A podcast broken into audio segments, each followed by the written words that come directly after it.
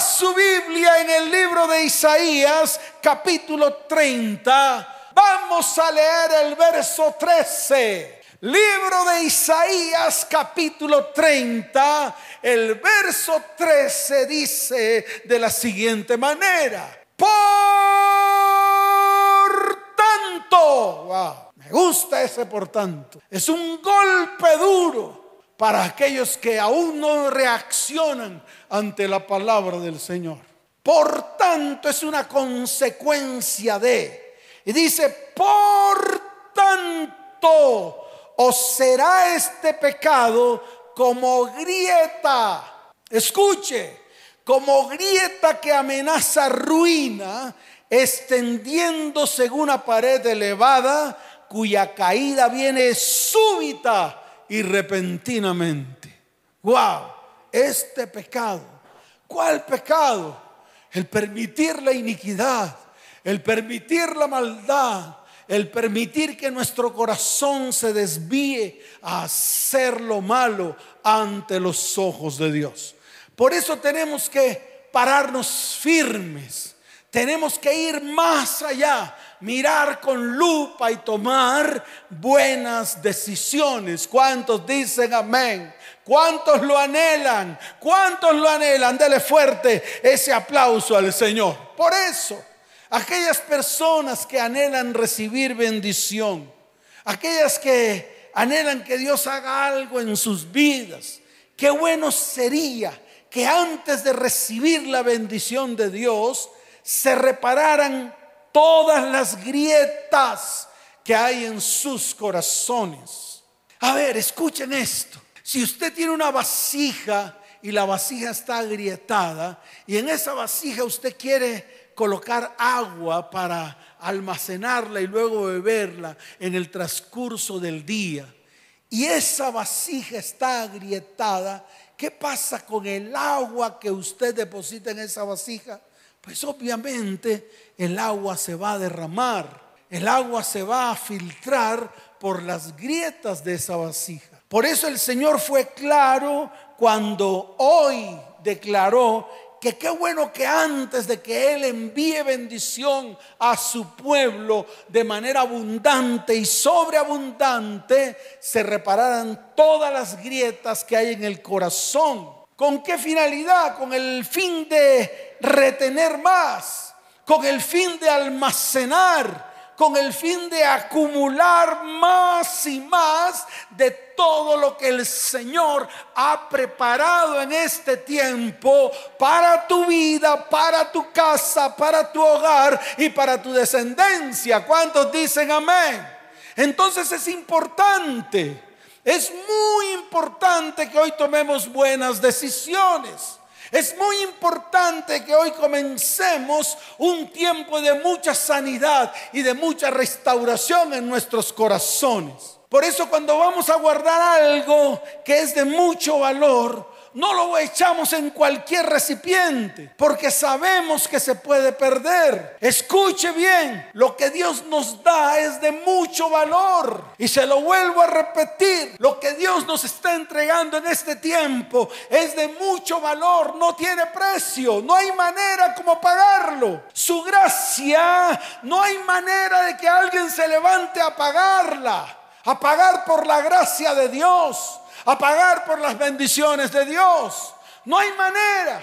No hay manera de que usted saque un billete para pagar la gracia de Dios o los favores de Dios. Por lo tanto, escuche pueblo, todo lo que Dios te va a entregar tiene que tener un contenedor y tú tienes que preparar ese contenedor. Escucha, tú tienes que aprender a preparar ese contenedor y ese contenedor debe estar libre de toda fisura y de toda grieta. ¿Cuántos dicen amén? ¿Cuántos dicen amén? Dale fuerte ese aplauso al Rey de Reyes y Señor de Señores. Por eso en Jeremías capítulo 2, verso 13. Mire lo que dice la palabra. Jeremías capítulo 2, verso 13. Dice, porque dos males ha hecho mi pueblo. Me dejaron a mí fuente de agua viva y cavaron para sí cisternas, cisternas rotas que no retienen el agua. Ahí está. ¿Y por qué cree que las cisternas estaban rotas?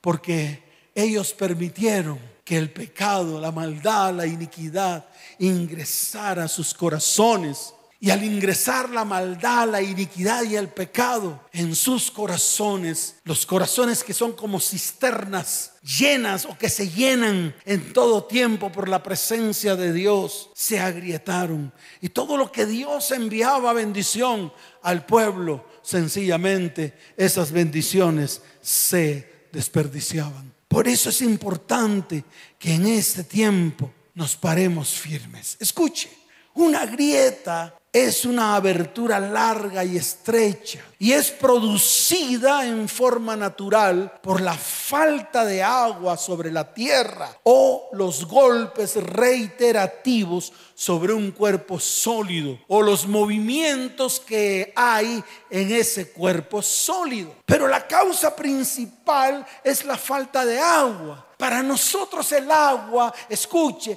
es la palabra. La palabra de Dios es el agua viva, es el agua que nos da vida. Escuche cuando Nicodemo descendió a ver al maestro de noche, el Señor le dio una palabra muy específica. Le dijo, el que no naciere de agua y del espíritu, de agua, de agua es la palabra. La palabra es la que nos da vida. La palabra es la que nos alimenta, la palabra es la que nos sustenta. ¿Y de qué está llena la palabra? De fundamentos, de principios. Y el Espíritu Santo es el que nos da vida espiritual.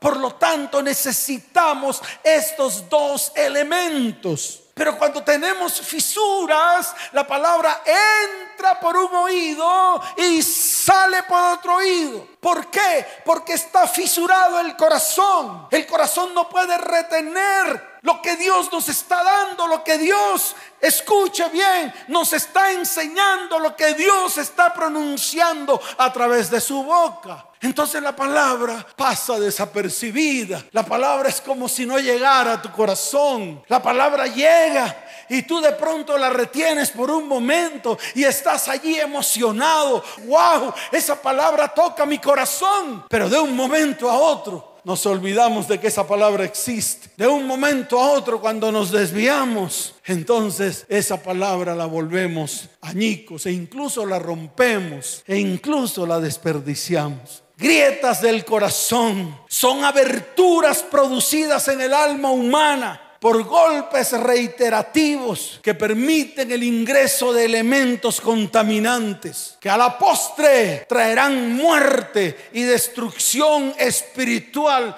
a un ser humano. Y yo estoy seguro que muchos de los que están ahí han recibido golpes muy fuertes en muchas de las áreas de su vida. Por eso las grietas no se producen de un día a otro. No, son producidas por golpes reiterativos que van dañando el alma, produciendo aberturas que de no ser curadas permiten que tu corazón sea contaminado, trayendo con el tiempo, escuche, muerte espiritual. Y así están muchos en la iglesia. Están muertos, están vacíos, y por más de que se llenan de palabra, por más de que se llenan del agua que es la palabra, no pasa absolutamente nada. Porque en algún momento hay fisuras y por esas fisuras el agua se va saliendo. Las palabras es como si nunca se hubieran escuchado. ¿Y todo por qué? Por las continuas vivencias que hemos almacenado en nuestro corazón. Golpes como la maledicencia, la deshonra, el maltrato físico, el maltrato emocional, el maltrato sexual, el maltrato espiritual. ¿Y eso dónde se ve? Al interior de las familias. Cónyuges tratando con violencia a sus cónyuges. Papás tratando con violencia a sus hijos. Hijos tratando con violencia a sus padres. Maledicencia va, maledicencia viene griterías, peleas, contiendas. ¿Usted cree que en un hogar y en una familia donde esto es el centro de sus vidas, escuche bien, puede moverse el Espíritu de Dios? Pues no, ni puede hacer absolutamente nada. ¿Por qué? Porque por más de que la presencia de Dios quiera manifestarse en esas familias, no puede, debido a que no hay retención de la palabra de Dios en medio de sus vidas. Es así de fácil. Por eso lo dije, las grietas no se producen de un día para otro. Son producidas por golpes reiterativos que dañan y dañan y dañan y dañan y dañan y dañan y dañan el alma y el corazón. Y al final el corazón se convierte en un corazón de piedra. Pero yo le tengo una buena noticia a la iglesia. Iglesia, escucha lo que el Señor te dice en este tiempo. Está en el libro de Ezequiel, capítulo 36. Vaya a Ezequiel, capítulo 36. Párese firme y levante su voz, porque es una promesa que el Señor le está dando a la iglesia en este tiempo. En Ezequiel capítulo 36, desde el verso 25 en adelante, la promesa es la siguiente. Esparciré sobre vosotros agua limpia. Eso está en el verso 25 de Ezequiel capítulo 36. Pero no se queda allí. Mire lo que dice. Y seréis limpiados de todas vuestras inmundicias y de todos vuestros ídolos os limpiaré. Pero en el verso 26 dice, os daré corazón nuevo y pondré mi espíritu nuevo dentro de vosotros y quitaré de vuestra carne el corazón de piedra y os daré un corazón de carne. Pero aún no se queda allí. La palabra avanza, la palabra continúa en el verso 27 cuando dice, y pondré dentro de vosotros iglesia. Prepárate iglesia al lugar que vamos a ir, el lugar de la promesa, el nuevo comienzo para todos nosotros, para mi vida también, para muchos hogares y muchas familias, para sus descendientes. Todos iremos a ese lugar y seremos levantados de poder en poder. Por eso el Señor declara en el verso 27, y pondré dentro de vosotros mi espíritu. Escuche bien y haré que andéis en mis estatutos y guardéis mis preceptos y los pongáis por obra. ¡Wow! ¡Qué palabra de bendición! ¡Qué palabra de bendición para ti! Por eso prepárate. Es el tiempo de prepararnos. Es el tiempo de mantenernos firmes. Es el tiempo de mantenernos sin fluctuar. Usted no puede seguir siendo como la veleta o como el tamo que lleva el viento. Usted se va a parar firme. Si usted varón, usted mujer, todos los jóvenes, todos los niños e incluso los ancianos que están allí, los de la tercera edad, todos absolutamente todos vamos a gozar de la perfecta presencia de nuestro Padre Celestial. ¿Cuántos dicen amén? Dele fuerte ese aplauso al Señor, fuerte ese aplauso al Rey de Reyes y al Señor de Señores. Escuche, voy a hablar de un personaje. Esto nos va a servir de ejemplo para que usted entienda para que usted lo mire con mayor detenimiento, para poder asomarnos a la palabra, para poder tomar el fundamento de lo que está escrito. El rey Salomón es el ejemplo que podríamos tomar como un hombre con un corazón agrietado. En el comienzo Dios habló del rey Salomón y lo exaltó en gran manera. Mire, Primera de Reyes, capítulo 3, verso 12. Vamos a Primera de Reyes, capítulo 3, verso 12, para que usted vaya entendiendo todo el compendio de lo que Dios quiere hablar en este tiempo a muchas vidas, a muchos hogares y a muchas familias. En el capítulo 3 de Primera de Reyes, en el verso 12, Dios habla de Salomón y dice, He aquí lo he hecho conforme a tus palabras. He aquí que te he dado corazón sabio y entendido, tanto que no ha habido antes de ti otro como tú, ni después de ti se levantará otro como tú. Oh, Dios, habló el Señor del rey Salomón y lo dijo de una manera clara y amplia. Dijo que sobre la tierra no habrá otro como él, ni se levantará otro como él, en sabiduría y entendimiento. Ojo, estoy hablando de sabiduría y entendimiento. Ese fue el rey Salomón. Lo exaltó en gran manera. Prácticamente podríamos declarar que fue un hombre excepcional. Sin embargo, Salomón se convirtió en la excepción a su propia sabiduría. Es decir, a pesar de su conocimiento, a pesar de que había escrito muchas cosas acerca de la sabiduría, se fue en contra de sus propios principios. Yo le quiero decir algo. Eso es lo que ocurre en la iglesia de hoy. La iglesia de hoy se llena de conocimiento. La iglesia de hoy se llena de sabiduría. La iglesia de hoy se llena de teología. La iglesia de hoy se llena de todo tipo de conceptos. Amén por eso. Amén por los que saben mucho. Amén por los que saben más que yo. Yo no sé nada. Yo no sé nada, solamente me humillo y me postro ante el Señor y le pido que me revele su palabra. Y le digo algo, escuche. Cuando estoy delante de Él le digo, Señor, no pases de largo, quédate. Quédate, porque no quiero una presencia fugaz, quiero una presencia permanente de Dios en mi vida. Por eso no sé nada. Por eso todo lo recibo por gracia y todo lo recibo por revelación. Lo mismo tiene que ocurrirte a ti. Sí, tú que estás allí. Iglesia, tú que estás allí. Y te lo digo con toda la fuerza de mi corazón. ¿Para qué le sirvió a Salomón ser un hombre lleno de tanta sabiduría, de escribir tantos libros, de enseñar con sus escrituras, si a la final, a la postre, al final de todo, desvió sus ojos de Dios, quitó sus ojos de Dios y comenzó a caminar en pos de otros dioses. Ese fue el rey Salomón, un hombre con un corazón agrietado.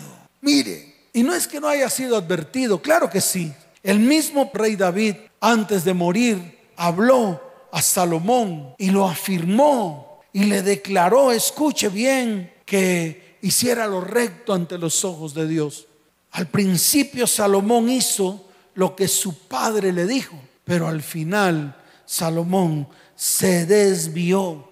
Las grietas en su corazón y los pequeños compromisos adquiridos con el mundo lo llevó a la destrucción. Por eso que quiero que mires con detenimiento y con lupa, qué bueno que busques una lupa y con lupa las causas que llevó al rey Salomón, al hombre más sabio de la historia, a caer en profunda apostasía. Y vamos a ver dos causas principales. La primera se encuentra en Primera de Reyes, capítulo 3, verso primero. Mírelo con detenimiento. Dice, Salomón hizo parentesco con Faraón, rey de Egipto, pues tomó la hija de Faraón y la trajo a la ciudad de David entre tanto que acababa de edificar su casa y la casa de Yahweh y los muros de Jerusalén alrededor. Ahí está la palabra. Eso fue lo primero que hizo mal ante los ojos de Dios. Emparentó con el rey de Egipto y tomó a su hija para convertirla en su esposa.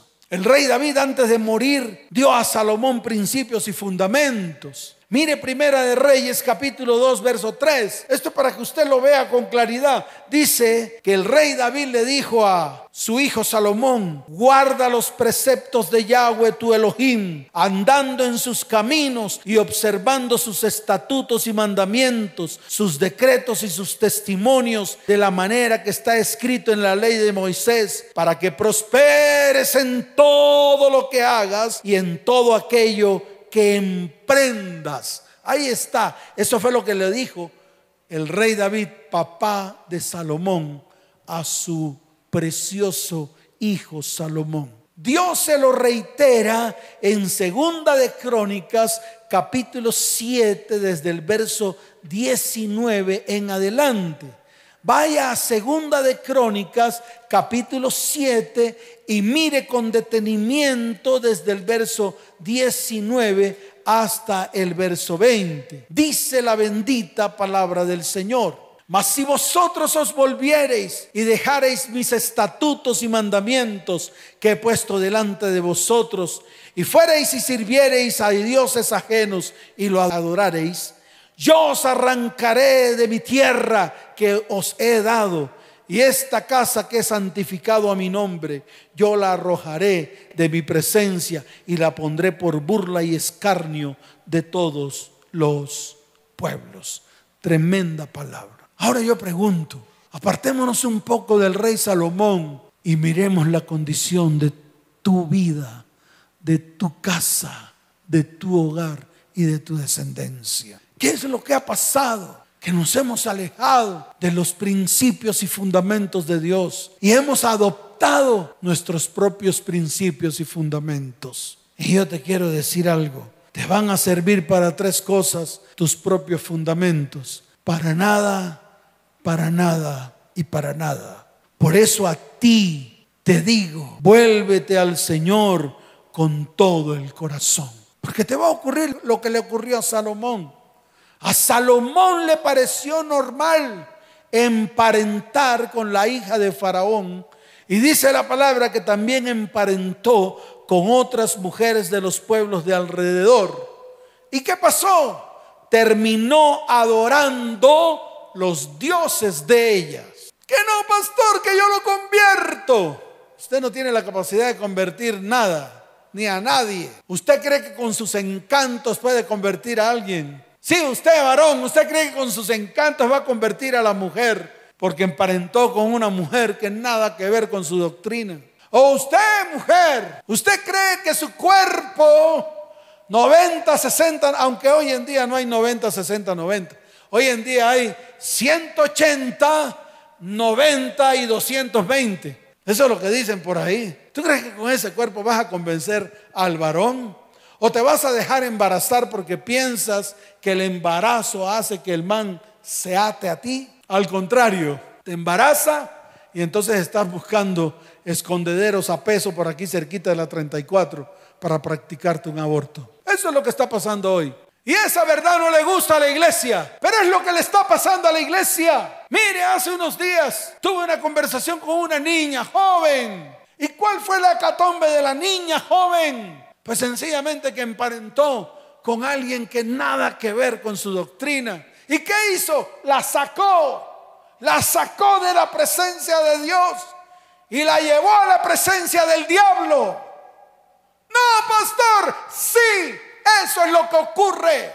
Y eso le ocurrió al más sabio de toda la historia, al rey Salomón. Cuanto más tú que ni siquiera escuchas la palabra de Dios. Entonces ponte firme. Sé que esto no te gusta, pero eso les pasa. Y nos pasa a todos que pensamos que podemos hacer lo que se nos dé la gana y que nada va a pasar. Le ocurrió al rey Salomón. Él entró en completa apostasía. Y se lo vuelvo a repetir, en plena apostasía. Mire Primera de Reyes capítulo 11, para que usted lo vea con detenimiento, para que usted lo entienda, para que usted se afirme delante del Señor. Primera de Reyes capítulo 11, desde el verso 4 en adelante. Mire lo que dice la palabra. Y cuando Salomón era ya viejo, sus mujeres inclinaron su corazón tras dioses ajenos y su corazón no era perfecto con Yahweh su Elohim como el corazón de su padre David. Verso 5. Porque Salomón siguió a Astoret, la reina del cielo, a los que muchos le rinden culto, diosa de los sidonios, y a Milcón, ídolo abominable de los amonitas Verso 6, e hizo Salomón lo malo ante los ojos de Yahweh y no siguió cumplidamente a Yahweh como, como David su padre. Qué tremenda palabra. Verso 7, entonces edificó Salomón un lugar alto a Quemos, ídolo abominable de Moab en el monte que está enfrente de Jerusalén, y a Moloch, ídolo abominable de los hijos de Amón. Así hizo para todas sus mujeres extranjeras, las cuales quemaban incienso y ofrecían sacrificios a sus ídolos. Y era el hombre más sabio del mundo, de la historia. Ahora usted, que ni siquiera tiene fundamentos firmes en la palabra de Dios, que está buscando hoy en día solución a su problema de todo lo que ha hecho mal delante de los ojos de Dios. Yo te doy el consejo, vuélvete a Dios con todo el corazón. Y esto va para todos, cristianos y no, cristianos. Esto va para todos. Esto Dios le está hablando a todo el mundo. Lo segundo, escuche bien, está en Primera de Reyes, capítulo 3, verso 3. Wow, qué tremenda palabra. Primera de Reyes, capítulo 3, verso 3. Mire lo que dice la bendita palabra del Señor. Mas Salomón amó a Yahweh. Uy, qué lindo. Amas a Dios con todo el corazón, así como con, con voz quebradiza, voz de cabra, con todo el corazón. Así como dice ahí, dice, mas Salomón amó a Yahweh andando en los estatutos de su padre David. Entonces aquí viene algo que yo sé que le va a dar duro en el coco a muchos de los que están ahí. Solamente sacrificaba y quemaba incienso en los lugares altos. Solamente. No hacía nada raro. Solamente quemaba incienso en esos lugares altos que mandó a construir para esas mujeres que tuvo extranjeras. Solamente.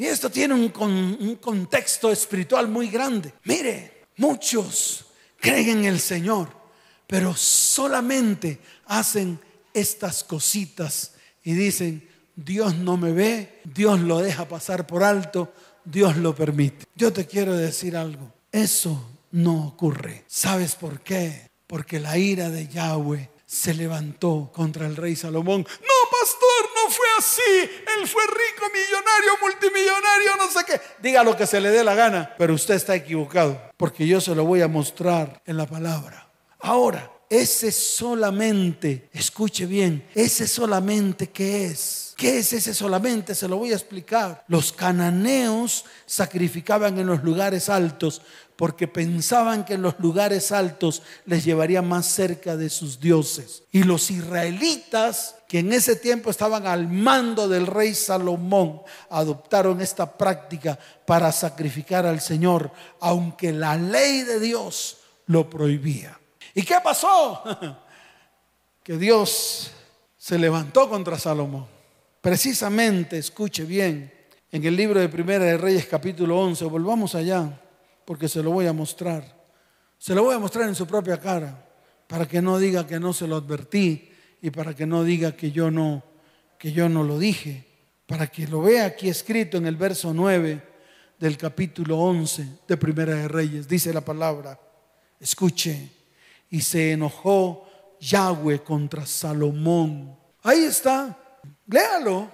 Si quiere traiga una lupa porque de pronto usted es gatón, de pronto no quiere ver de pronto quiere arrancar ese pedacito, si quiere arranca el pedacito, le quedará un hueco en la Biblia, pero en toda la Biblia, en todas las Biblias, estará siempre ese versículo que dice, y se enojó Yahweh contra Salomón por cuanto su corazón se había apartado de Yahweh, Dios de Israel, que se le había aparecido dos veces.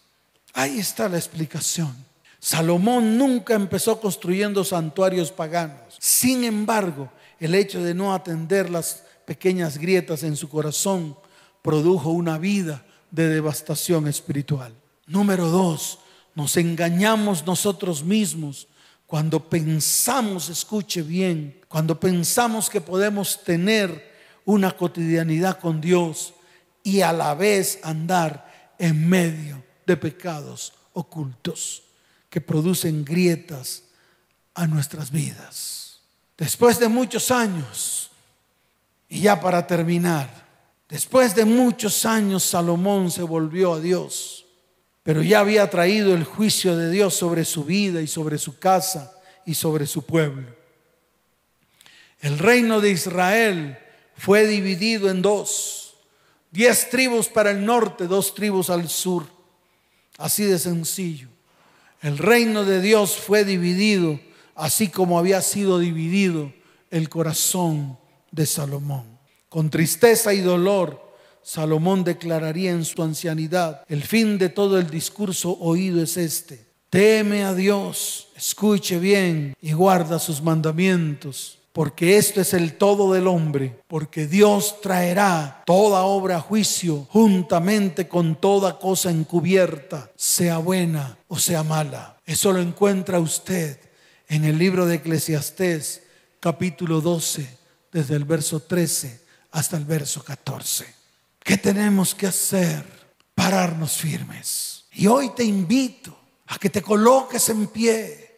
Hoy te invito que tengamos un tiempo muy especial delante de la presencia del Señor. Hoy te invito a que presentes tu cuerpo como sacrificio vivo y santo delante de Dios. Así como está escrito en el libro de Romanos capítulo 12, verso primero. Mire lo que dice la palabra en el libro de Romanos capítulo 12, verso primero dice la palabra. Así que, hermanos, os ruego que por las misericordias de Dios, por las misericordias de Dios, que presentéis vuestros cuerpos en sacrificio vivo, santo, agradable a Dios, que es vuestro culto racional. Lo segundo es rehusar seguir con los pecados reiterativos Está en el libro de Romanos capítulo 6, verso 14. Mire lo que dice la palabra. Porque el pecado no se enseñoreará de vosotros, pues no estáis bajo la ley, sino bajo la gracia. Y número tres, apóyese en la fuerza que provee el Espíritu de Dios. Eso está en el libro de Romanos capítulo 8, verso 2, que dice, porque la ley del Espíritu de vida en Cristo Jesús me ha librado de la ley del pecado y de la muerte. Y en el verso 6 dice, porque el ocuparse de la carne es muerte, pero el ocuparse del Espíritu es vida y paz. Coloquémonos en pie, levantemos nuestras manos al cielo y hoy es el día en el cual todos los que están allí, allí en sus casas, en sus hogares, en sus familias, con sus descendientes, allí vamos a colocarnos delante del Señor. Hoy los invito a que levanten sus manos al cielo. Hoy los invito a que hoy tengamos un tiempo de santificación, de limpieza. Hoy los invito a que el Espíritu de Dios toque sus corazones y venga y quite todas las grietas, para que podamos retener el agua de Dios, para que podamos retener su bendita palabra, para que podamos ponerla por obra. Levanten sus manos y dígale, Señor, hoy nos presentamos delante de ti como sacrificio vivo y santo delante de tu presencia. Hoy coloco mi familia, mi hogar y mi descendencia Levante sus manos junto con sus hijos. Y hoy es el día en el cual Dios derrama su preciosa sangre en medio de cada uno de los que están allí. Hoy es el día y dígale, Señor, que tu sangre precioso, preciosa limpie nuestras vidas. Que tu sangre preciosa limpie nuestra mente que tu sangre preciosa sea el sello de limpieza sobre nuestras vidas y nuestro corazón. Señor, trae sanidad a mi vida y a mi corazón. Trae sanidad en este tiempo a nuestros hogares y nuestras familias. Padre, quita las grietas que en algún momento de mi vida hicieron a mi corazón por causa de la maldad, por causa de la iniquidad, por causa de la violencia espiritual, física, emocional, sexual que hemos vivido en todo tiempo en medio de nuestra vida, casa, hogar, familia y descendencia. Padre, hoy nos levantamos, hoy levantamos nuestras manos al cielo Hoy, amado Señor, venimos ante ti. Hoy permitimos, amado Padre, que tu perfecta presencia llene nuestras vidas, llene nuestros corazones. Padre, lávanos y límpianos, porque queremos presentarnos delante de ti y que tú seas el centro de nuestro corazón, el centro de nuestro ser. Todas las familias de la tierra, aún no hemos terminado. Así que colóquense en pie. Levanten sus manos al cielo. Cubran sus hijos. Usted, varón, cubra su cónyuge. Usted, mujer, cubra a su esposo. Los padres cubran a sus hijos. Y vamos a declarar toda la iglesia que el centro de nuestra vida, el centro de nuestro corazón, eres tú, Señor.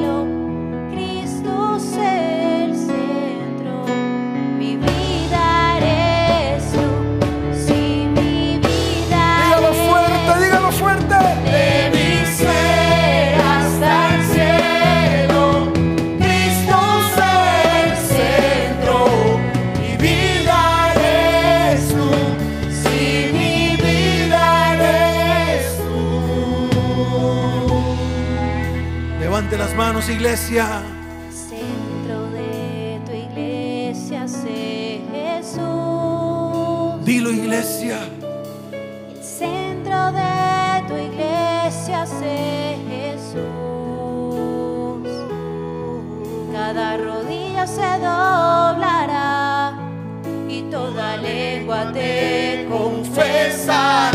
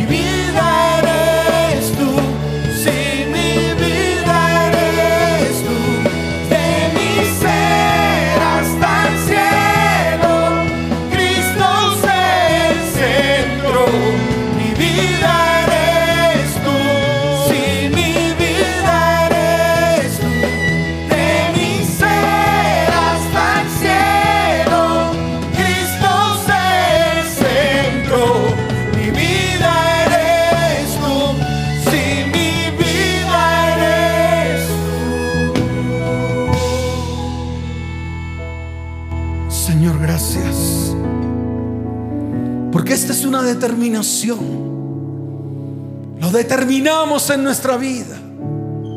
Lo determinamos en nuestro corazón. Tú eres el centro de nuestra vida. El centro de nuestro hogar. El centro de nuestra familia. Eres el centro de nuestra descendencia. Y eres el centro de tu iglesia. Señor, esta iglesia, iglesia cristiana ETP, hoy determina delante de ti que tú eres el centro de tu iglesia.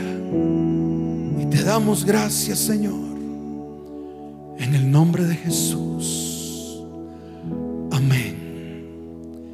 Y amén. Dele fuerte ese aplauso al Señor, fuerte ese aplauso al Rey de Reyes y Señor de Señores. Y tú que estás allí, que vienes por primera vez a esta transmisión, que habías escuchado de oídas, pero que hoy el Señor ha hablado a tu vida.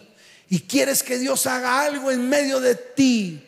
En estos momentos aparece allí un número de celular un número de WhatsApp al cual puedes escribir pidiendo ayuda urgente. Estaremos contactándonos contigo durante esta semana. Y sé que Dios, así como ha extendido su mano de misericordia sobre nosotros, también la extenderá sobre ti. Levanta tu mano al cielo y repite conmigo esta oración.